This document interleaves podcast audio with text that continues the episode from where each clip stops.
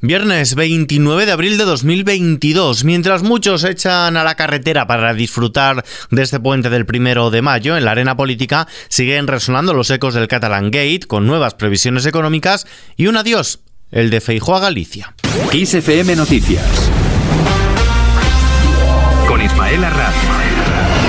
Comienza el puente del 1 de mayo. La Dirección General de Tráfico calcula que este fin de semana largo, que en varias comunidades alarga hasta el lunes, se producirán unos 5 millones de desplazamientos de vehículos en las carreteras, especialmente hacia el sur, hacia Andalucía. Y es que este fin de semana, además de celebrarse el Gran Premio de España de motociclismo en Jerez, el domingo da comienzo la Feria de Abril de Sevilla. Unos días de descanso que Feijó se toma con una responsabilidad menos. Hoy ha dejado su cargo como presidente de la Junta de Galicia en su declaración institucional tras presentar su dimisión ante el Parlamento gallego. El ya expresidente de la Junta, Alberto Núñez Feijó, se muestra convencido de que podrá trasladar al conjunto de España el modelo que fue posible en Galicia durante 13 años, centrado en la unidad y la moderación y ajeno a la fragmentación y a los populismos. Feijó ha incidido en que Galicia es una prueba de una España de las autonomías que lejos de desvertebrar el Estado ayuda a coserla. Moderación como aliada para que los logros colectivos. Moderación, dice Feijó, como aliada para que los logros colectivos sean perseguidos por amplias mayorías que no vayan contra nadie, ni dentro ni fuera de esta tierra. El gobierno, por su parte, recorta su previsión de crecimiento. La previsión de crecimiento de la economía española la sitúa en el 4,3% para este año. Son 2,7 puntos porcentuales menos que en sus anteriores estimaciones, en un contexto de elevada incertidumbre por el impacto de la guerra en Ucrania y la escalada de precios Así lo han avanzado la vicepresidenta primera y ministra de Economía, Nadia Kelviño, y la titular de Hacienda, María Jesús Montero, antes de que el Ejecutivo remita a Bruselas este viernes el Plan de Estabilidad 2022-2025 con el nuevo escenario fiscal y la actualización del cuadro macroeconómico. Nadia Calviño. Yo no excluyo en absoluto una sorpresa positiva, pero hemos preferido, como hacemos siempre, por otra parte, prepararnos para el escenario que pueda ser más complicado, especialmente en un marco en el que la evolución no depende eh, prácticamente de, la, o no depende en gran medida de lo que hagamos, eh, depende en gran medida de factores exógenos que están en manos en este momento de una persona muy concreta que es Putin. Tras conocer estas previsiones, el Partido Popular considera que el recorte del crecimiento previsto para 2022 demuestra el fracaso de la política económica del presidente Pedro Sánchez y la incapacidad, dicen, de un gobierno que se ha visto superado por los acontecimientos. Así lo ha indicado la secretaria general de los Populares y su portavoz en el Congreso, Cuca Gamarra. Es absolutamente razonable que si los españoles se aprietan el cinturón, se lo apriete también el Gobierno y empecemos a analizar todos los gastos de los que se puede prescindir. No tenemos por qué tener un Gobierno en estos momentos con 22 ministerios, con lo que eso significa. Y a partir de ahí analizar qué es lo que es gasto productivo y que garantiza los servicios sociales, los servicios públicos y aquellos que no lo es y que por tanto podemos cuestionarlo y podemos, y podemos analizarlo. Sin dejar la arena política sobre el catalán Gate, la secretaria general de Podemos, Yone Belarra, ha reclamado al Ejecutivo que se asuman responsabilidades por el escándalo del presunto espionaje a políticos independentistas a través del programa Pegasus, que ha enturbiado, dice, las relaciones con los socios de coalición y de investidura. Belarra ha vuelto a exigir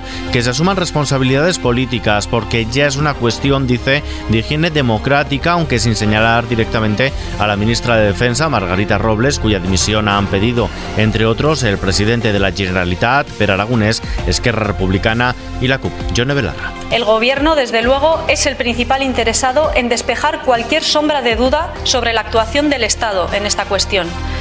Nadie puede ni debe justificar el espionaje por motivos políticos y conforme avanzan los días es ya una cuestión de higiene democrática básica que se asuman las responsabilidades políticas necesarias.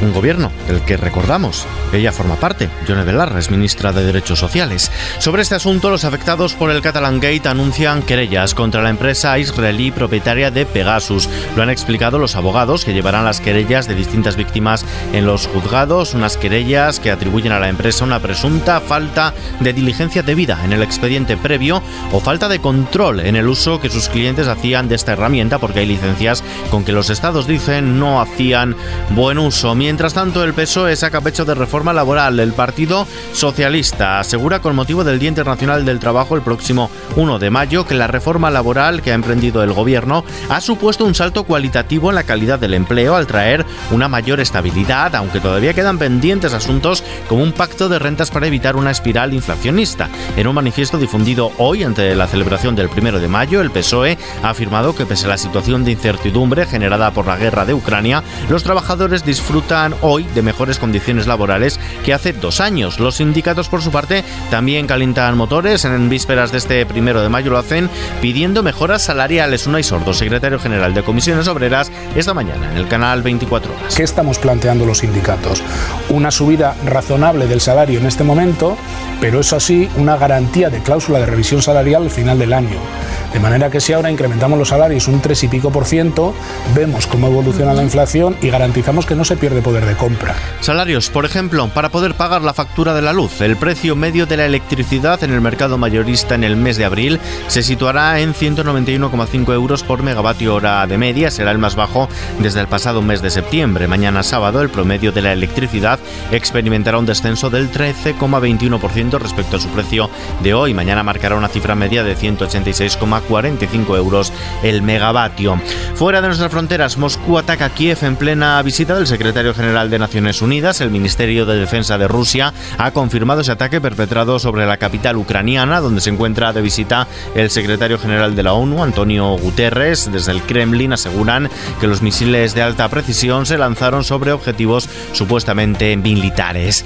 De vuelta a casa, atención a estos datos. 11 personas se suicidan cada día en España y 220 lo intentan. Son datos expuestos este viernes en el Senado por un panel de expertos en unas jornadas que han evidenciado que la curva del suicidio no consigue doblegarse, sigue al alza, con unas cifras dramáticas, casi 4.000 fallecimientos en 2020. En la bolsa el IBEX 35 cierra con una subida del 0,85%, cerrando semana y mes en los 8.584 puntos, impulsada por la banca y a pesar de la caída superior a un punto porcentual de Wall Street. Los resultados de BBVA animaban al sector bancario. De hecho, este valor, el del BBVA, lidera las subidas con un avance del 6,5%. El euro se cambia por un dólar con 5 centavos. Y terminamos.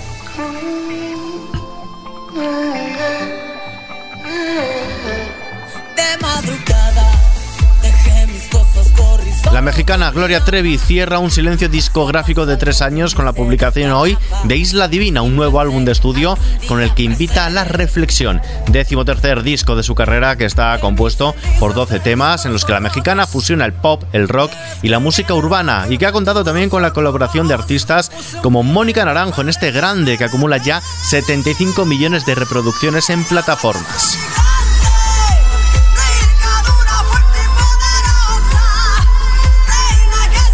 Momento es todo. La información continúa puntual en los boletines informativos de XFM y ampliada aquí en nuestro podcast XFM Noticias. Buen puente.